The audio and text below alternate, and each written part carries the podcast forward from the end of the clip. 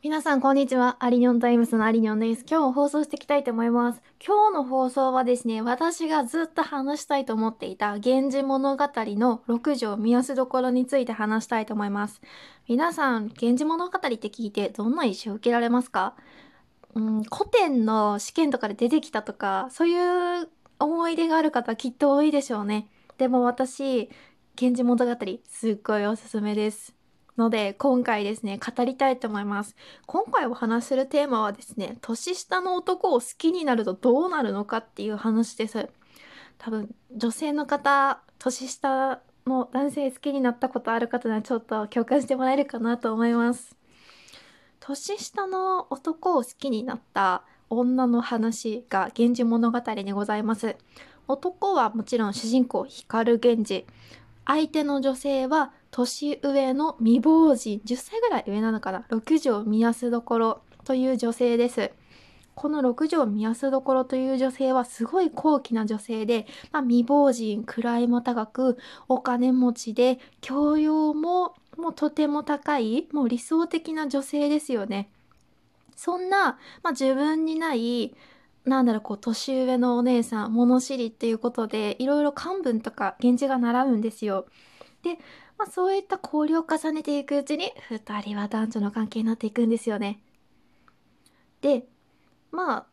六条見やすどころも光る源氏に対して愛情を感じていく。でまあこういうありきたりなお話じゃないですか。まあ男と女、年が違えど仲良くなっていく、親密になっていく。これは昨今あるんですよ。ただですね、源氏物語の六条見やすどころの面白いところはですね、六条見やすどころはすごい嫉妬深い人物として書かれてて、で、呪い殺しちゃうんですよ。はい。いや、すいません。いきなりびっくりしますよね。お話ししますと、光源氏の奥さん、葵の上って言うんですけど、葵の上が、まあ、あの、お、呪い殺しちゃうあとは光源氏の愛人夕顔も呪い殺しちゃう生き量を飛ばすんですよ光源氏が好きすぎて嫉妬で生き量を飛ばしちゃうんです。そしてその生き量が光源氏の相手の女性をたたってその女性が死んでしまうっていうもうなんか信じられないような お話があります。生き量なので横条見合わせどころ生きてるんですよ。生きてて飛ばすって。でもその嫉妬で生き量を飛ばしている本人は自覚ないんですよね。けどだんだん噂立ってくるんですよ。あの源氏の奥さん死んだのってもしかして六条見やすどころじゃないか？みたいな。でも源氏は見ちゃうんですよね。多分六条見やすどころが自分の奥さんをたたってるっていうのをなんか見ちゃうんですよね。というので六条宮迫はそういう噂を聞き自分のこう嫉妬深さについてちょっと恐れたりするんですよね。でもね私今まで六条見やすどころっていやもうなんかなんて嫉妬深い女なんだって生き量飛ばすなんて信じられないって本当思ってたんですけど概念変わりましたよ。やっぱね年下の男好きになるとねそうなりますよ。あのあんまり自分のネタを話すつもりではないんですがやっぱ六条見やすどころをあをちょっと話すとですねやっぱり年下の男を好きになる女だからなんだろうこうプライドあるじゃないですか。自分教養もあってお金もあって未亡人で。やっぱ共有そういうプライドがあるからうかつに源氏のことを好きって言えないし離れていく源氏を追えないんですよ。年下の男を追えない女。けど好きすぎてもう情念だけが募るって。そしてその情念が相手の女のところに行くうんわかりますね。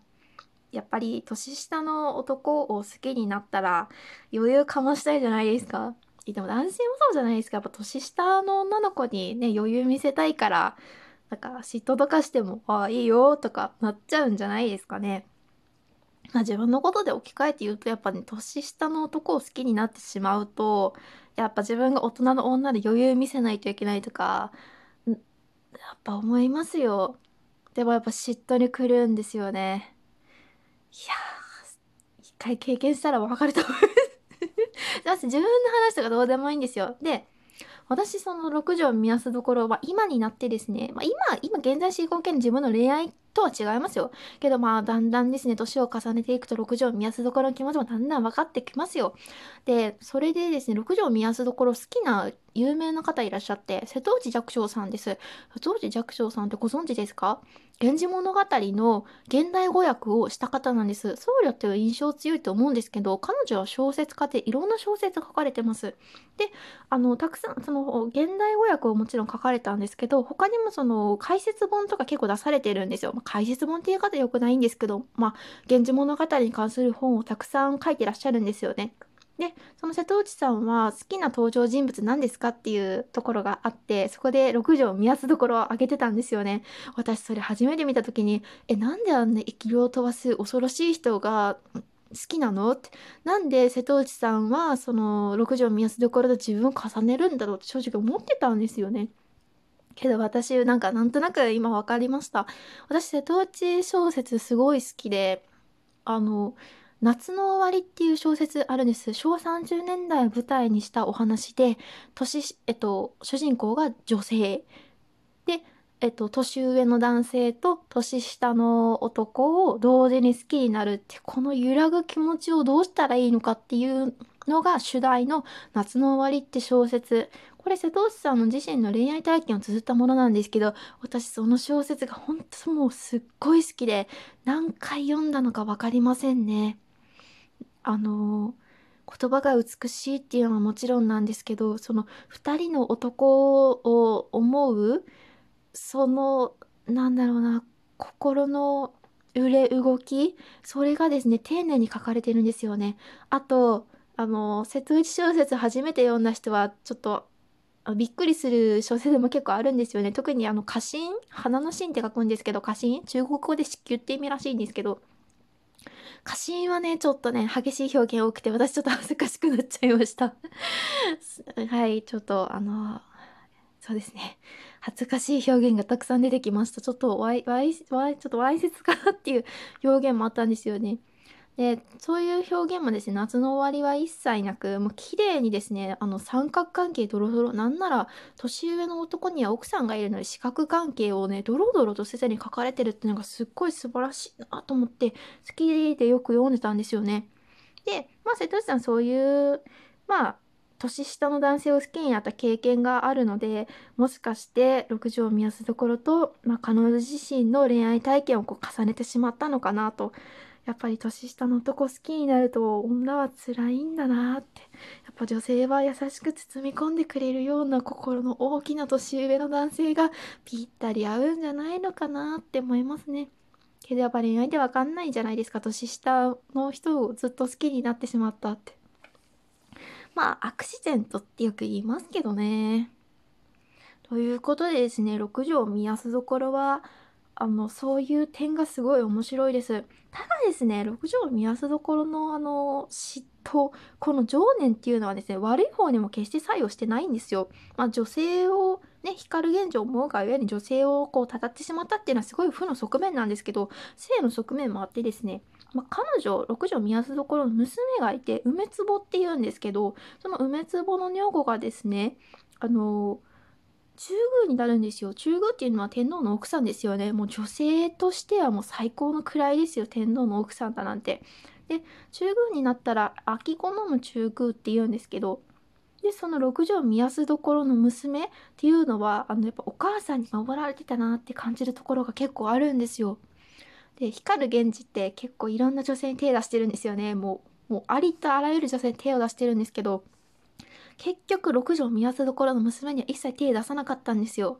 まあ、それはやっぱり六条見やすどころがあの光る源氏に釘を刺してたんですよね。自分が死んだ後自分の娘に手を出すなって何とか貢献してくれって頼んでてやっぱ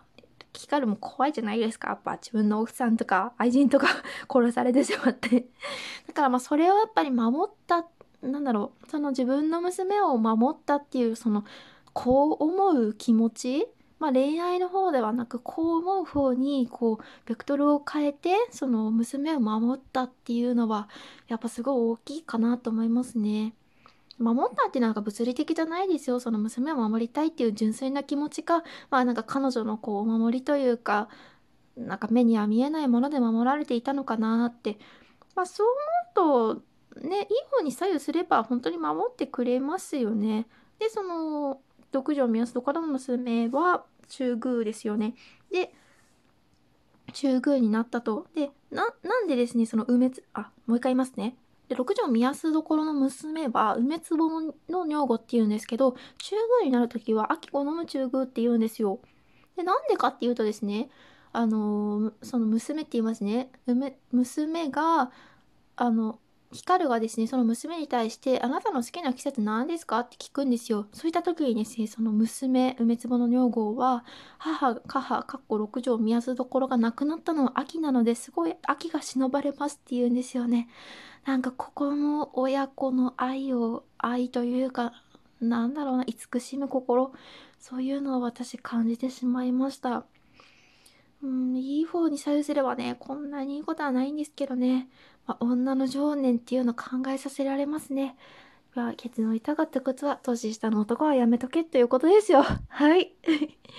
そんな感じです。皆さん、現地物語ってすごい難しいと思われがちじゃないですか。けど、こんな風に見ていくとすごい楽しいです。いろんな姫君出てくるんですけど、全部一気に私、源氏物語読む必要ないと思います。いや、受験勉強とか知りませんよ。けど、やっぱ一人一人の女性にスポットを当てて見ていったり調べていったりすると、自分と重なるところがあったりしますので、すっごい楽しいのでおすすめです。6条を見合わせところは私的にはちょっとレベルが高いので、他の可愛らしい女性で、あの、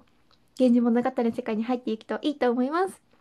はい。それでは、ありにょんタイムズ。今日は源氏物語、年下の男、六条を見やすところについて語らせていただきました。皆さんももしよかったら手に取ってみてください。また、源氏物語、好きなシーンなどなどございましたら、お便りお持ちしております。それではご視聴ありがとうございました。